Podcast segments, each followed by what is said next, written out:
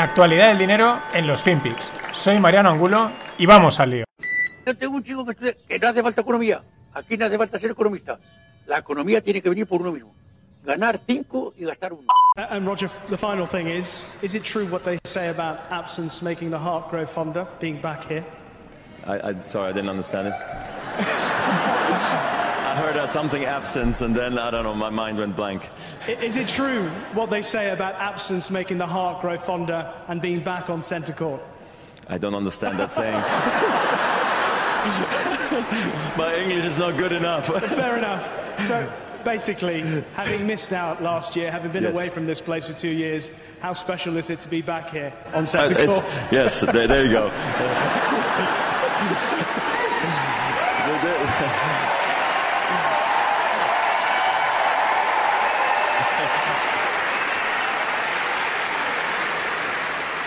good reminder, my English is not very good, but it's, better uh, than mine. no, no, no. Uh, no, look, uh, I think we're all very happy. Uh, all the- Hola, no financieros. Aquí teníais al gran, al supremo Roger Federer en la pista de Wimbledon. El entrevistador le pregunta y no lo entiende. Y esto es para motivarnos a todos los que hablamos el castellano, el español, como lo queramos decir, que bueno, pues siempre tenemos nuestros problemillas, nuestras dificultades con el inglés. A veces oyes a un inglés, a un escocés o gente así. Y dice, joder, qué poco nivel de inglés que tengo. No, porque ni siquiera Roger, que tiene un nivelazo, aunque él diga que no, eh, le ha entendido. Y es que utiliza una frase hecha, el, el entrevistador, que dice, absence makes the heart grow fonder. ¿Eso qué quiere decir? Que la ausencia hace crecer el cariño. Eh, claro, lleva dos años fuera de Wimbledon y bueno, que si ha echado de menos. También es una pregunta bastante evidente. Es lo mismo que si le preguntas a Rafa Nadal si echa de menos a Roland Garros. Pero qué grande Roger reconociendo, mira, no te he entendido y por segunda vez sigo sin entenderte y al otro al final pues tiene que explicarlo. También mola mucho como Roger, mm, pues bueno, con esa elegancia que tiene, con, porque es, Roger Federer, le dice, mira, me queda en blanco. ¿no? Que esto no, a quién no le ha pasado. A quién en algún momento te han estado hablando y bien porque no lo entendías o bien porque pues de repente la cabeza se te va si te vas a pedir un pincho de tortilla o no, eh, te quedas en blanco, ¿no? Disimulas y tal, pero aquí directamente reconoce y dice, mira, se me ha ido la mente al cielo, claro. Vaya auténtico crack. Bueno, y vamos con los FinPix. Brasil sigue sufriendo una de las mayores sequías del siglo. Esto Greg lo ha estado comentando, eh, alguna que otra vez han salido también por aquí. Se estima que la electricidad en Brasil podría subir más de un 15% y esto también estaría afectando al resto de fuentes energéticas. Eh, evidentemente, los cultivos también al alza, ¿no? La sequía hace que muchos cultivos se vayan al, guano, no, no, no produzcan y por lo tanto escasez y subida de precios. Esto es una piedra más en la mochila de la inflación, de la logística, de los precios de las materias primas, etc. Pero añadimos otra piedra más, y es que en 2022 hay elecciones en Brasil, entonces Bolsonaro no quiere aplicar ningún tipo de recorte, de medida drástica, que pues claro, se le echaría a la gente encima. Esto es una cosa que también es curiosa, pasa mucho, ¿no? Hay veces que los políticos tienen que tomar una decisión dura, pero necesaria. Oye, es que al final hay una situación, digamos, de emergencia en este caso y hay que tomar medidas duras, ¿no? Pero pero saben que si las toman la gente no va a entenderlas. Es que es una cosa, eh, es como nosotros mismos también nos echamos piedras contra nosotros, contra, nuestro propio tejado. Pero bueno, otra historia de mercados, porque mm, es de mercados. Mm, Mercado gris le dicen, pero voy primero por los, eh, por los partícipes, China y Australia. Esto lo he venido también comentando, están ahí en sus peleas.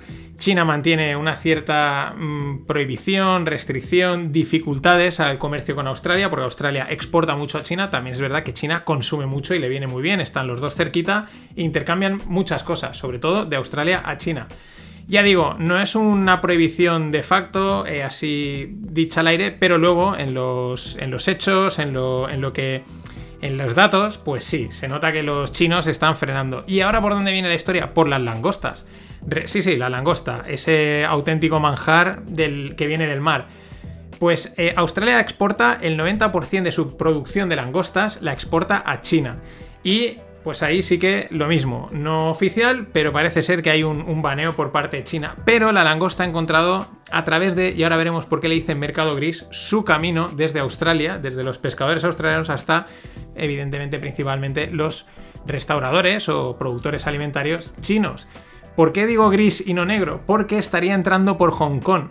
Claro, ¿Hong Kong es China o no es China? Es verdad que en el último año China ha la, zarpa la, ha extendido, ha apretado un poquito más, ha tomado un poquito más de control sobre Hong Kong, pero sigue siendo algo ahí un poquito intenta mantener cierta independencia, ¿no? Y la langosta estaría entrando por Hong Kong y de ahí a. Pues nada, ya estás por lo menos en territorio y ya pues los caminos vía Shenzhen, vía Macao, donde sea, pues entran en China. Curiosísimo el mercado gris y curiosísimo que al final el comercio es superior a cualquier norma y eso es lo que mola. Y donde hay comercio, pues también hay historias divertidas y curiosas como esta. Hablo del momento de la salida de la pandemia. No estamos aún saliendo, pero digo ese momento en que se empezó a reabrir ya la economía. Y volvemos a hablar de China. Se trata de un trader suizo, no un trader de estos de mercado, sino un trader de, pues, de que consigue materias primas. Y buscaba eh, cobre para sus clientes chinos. Encuentra un proveedor turco que le ofrece 7.000 toneladas de cobre por 40 millones de dólares. Y dice, oye, perfecto, ahora que hay problemas logísticos y tal, esto viene de cine. Cierran la operación y empiezan a cargar contenedores, ¿no? ¿Qué sucede? Pues que en los puertos hay eh, pues oficiales, gente que tiene que hacer el control de lo que se carga y lo que no, eh, comprueba que es cobre lo que se está cargando en los contenedores, sella los contenedores que se sellan con unos aparatitos, con una especie de tornillos especiales y nada, pues está todo verificado y la gente se va. Y por la noche llegan allí unos personajes, unos ladrones, unos, bueno, operaciones especiales, podríamos decirle, no oficiales, evidentemente, con, bueno, rompen los sellos, tienen otros sellos de sustitución que quedan, pues para que parezca que ahí no ha pasado nada, sacan el cobre y meten piedras con la misma forma pintadas de color de cobre. Sellan todo, al día siguiente sale el envío, el trader recibe la notificación de que el envío ha salido y por lo tanto da salida al primer pago de 2,45 millones de los 40 millones. ¿Cuál es el detalle? que ese cobre va a tardar tres meses en llegar a China. Por lo tanto, en esos tres meses se siguen haciendo envíos del mismo sistema, hasta llegar casi a los 40, unos 36, 38 millones en pagos que había pasado el, el trader. En fin, una trama muy divertida. Eh, fijaros que no solo se hacen estafas a pequeña escala y a nivel electrónico y de ciberseguridad, no, no, con rocas pintadas de color de cobre. Apaga y vámonos. Y la caída del turismo le estaría costando 4 trillones a la economía global. Esto es interesante, o sea, es malo, pero es interesante porque es una de las cosas que apuntaba Martin Armstrong. Cuando se habla muchas veces de eh, Money Printer Goes Bear, la, la Fed está imprimiendo dinero, qué locura, que sí, que es una locura. Pero está metiendo 9 trillones, entre 7 y 9 trillones, no, ahora no tengo claro cuál es la cifra, pero da igual. 7, 9 trillones, pero desaparecen 4, ¿no? Con lo cual al final el balance global está como un poco equilibrado. Es una de las cosas que apuntaba Martin Armstrong, pese a que no, no negamos que sea una barbaridad toda esta pasta que se está metiendo.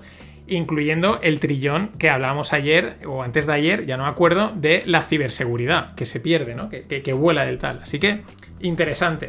Sin embargo, United Airlines dice, nosotros vamos fuertes, creemos en la recuperación y lanzan su mayor orden de compras en la historia de aviones, 270 eh, aeronaves ha encargado a Airbus y Boeing. El detalle, la mayoría van a ser grandes aeronaves, sobre todo para vuelos domésticos. Bueno, esto las, también hay que anticiparse, las aeronaves no las encargas y te las envían el lunes.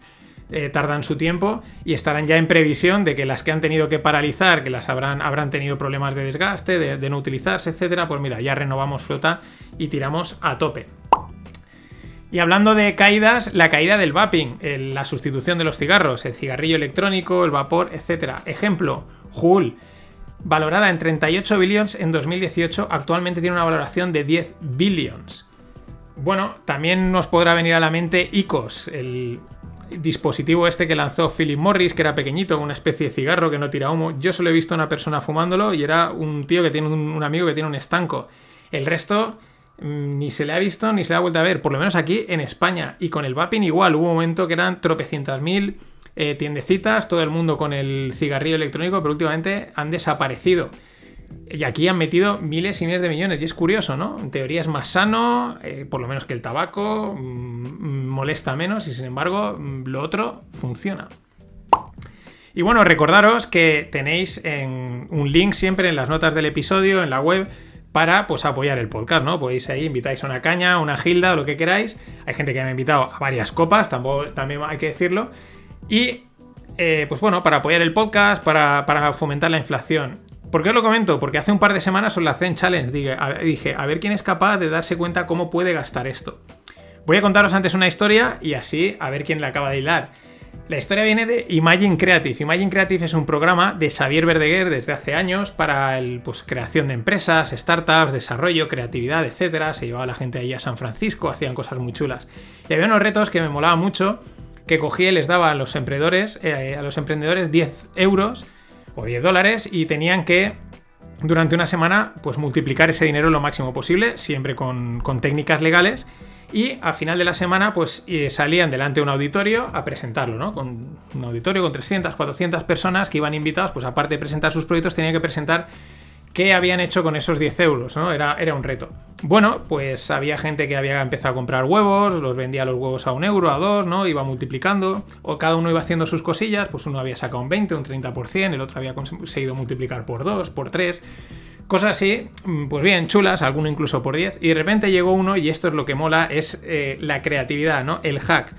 ¡Pum! 600 pavos. ¿Cómo lo había hecho? Y sin gastar los 10 euros. El tío había conseguido los 600 dólares o 600 euros sin tocar los 10 euros, sin moverlos. ¿Qué había hecho? Se había dado cuenta de que iba, iba, a tener 10 minutos, 15, para exponer delante de 400 personas. Es decir, para tener la atención de toda esa gente. Y se fue a diferentes empresas a venderles ese tiempo les vendió ese tiempo para que vendiesen su producto. Dice, vas a tener 15 minutos a la gente oyéndote. Mm, de 600 a poco que vendas dos o tres, esto te ha pagado. Y de ahí es donde sacó los 600 euros. Y por ahí venía la idea. Eh, por el precio de una caña y una gilda, podéis promocionar vuestro negocio. Os meteré el link en la, en la newsletter, os mencionaré por aquí. Y oye, probamos a ver si funciona o no.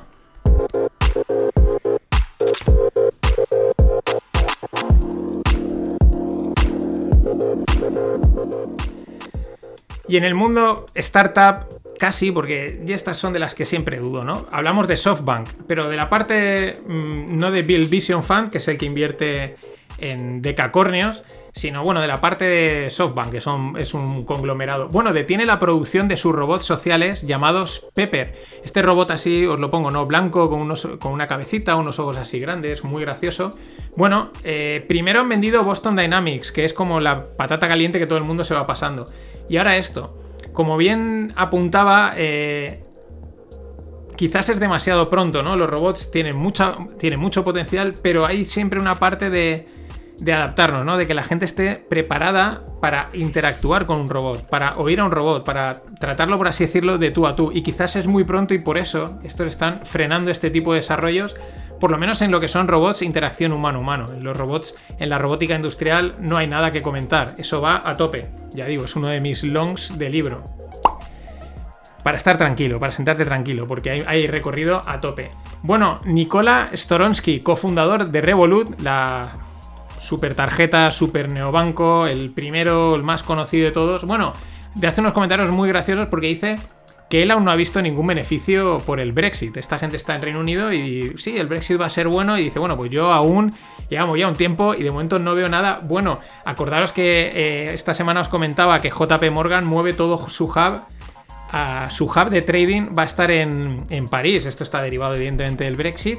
Y llama la atención, de dicen, oye, pues mm, que me lo prense, que me lo, que me lo enseñen porque no lo veo por ningún lado. Y Coinbase, la super hipo del mundo cripto, pretende listar cualquier cripto eh, legalmente viable. Mm, este es uno de los efectos desde mi punto de vista de entrar en el sistema eh, pues financiero, ¿no? Al final cuando empiezas a cotizar los accionistas te dicen, vale, está muy guay, es muy bonito, pero aquí lo que hay que hacer es pasta. Y si hay oportunidades, haz pasta por todos los lados. Así que me listas cualquier cripto, sea la que sea. Si es legal, si no está asociada a ninguna estafa, tú la metes. Lo que queremos son transacciones, comisiones y custodia, que es donde está el negocio. Las shovels, las palas de, que se vendían en el en, California en la búsqueda del oro, pues aquí son las transacciones y la custodia de criptos. Que no se nos olvide, mucho cuidado con los que lanzan los mensajes, que tienen detrás muchos ese negocio. Y caída del 50%, vaya gallo, me ha salido, hacía tiempo que no salía ninguno. Caída del 50% del hash rate, es decir, de la potencia de minado en, el, tema de Bitcoin. Esto está derivado del baneo en China a los, a los mineros y tiene consecuencias. Bitmain, que es una productora de, de, aparatitos para minar, pues ha frenado totalmente la venta de equipos de minado. Y es que el mercado de segunda mano de equipos de minado se ha disparado. Ha salido una avalancha de equipos a vender. En esa línea, que se, una de las narrativas era, esto es bueno porque se va a descentralizar todo el minado que hay en China, que era rondaba, se hablaba entre el, en torno al 65%, va a salir al resto del mundo. Bueno, pues el resto del mundo se llama Estados Unidos. Es donde parece que están apuntando todos los mineros que se están yendo, algunos se están yendo a otros sitios.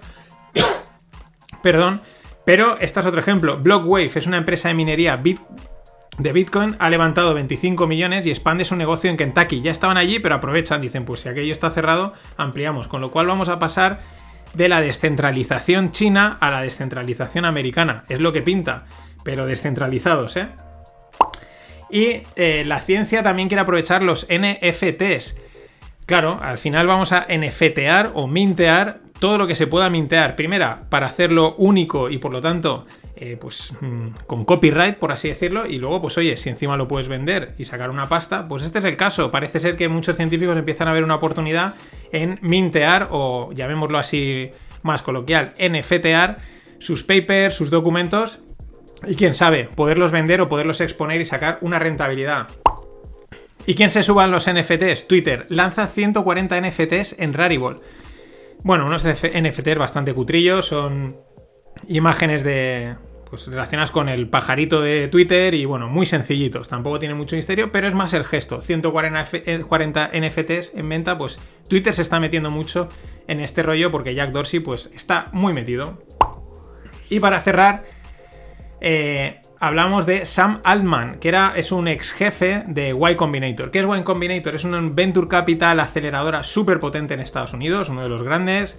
eh, tiene un nombre enorme. Y bueno, este tío va a lanzar la World Coin, sí, la moneda del mundo, a cambio de escanearte el ojo. Eh, su objetivo es que todo el mundo tenga una World Coin, porque su objetivo es también a cambio de escanear el ojo de todas las personas. Quiere que sea una moneda global, de uso global, etcétera. Como le apuntaban en los comentarios de Twitter, eh, decían, esto es la típica idea que solo se le podría ocurrir a Zuckerberg. Enhorabuena. Claro que sí. y nada, eh, la semana que viene es la última de los FinPix. Luego habrá otra más en las que será cierre, comentaré, habrán también otros cuatro programas, pero iré comentando pues repaso del año, etcétera, eh, métricas y todas esas cosas. Así que nada, pasad un gran fin de y nos vemos la semana que viene. Always look on the bright side of life. Always look on the light side of life.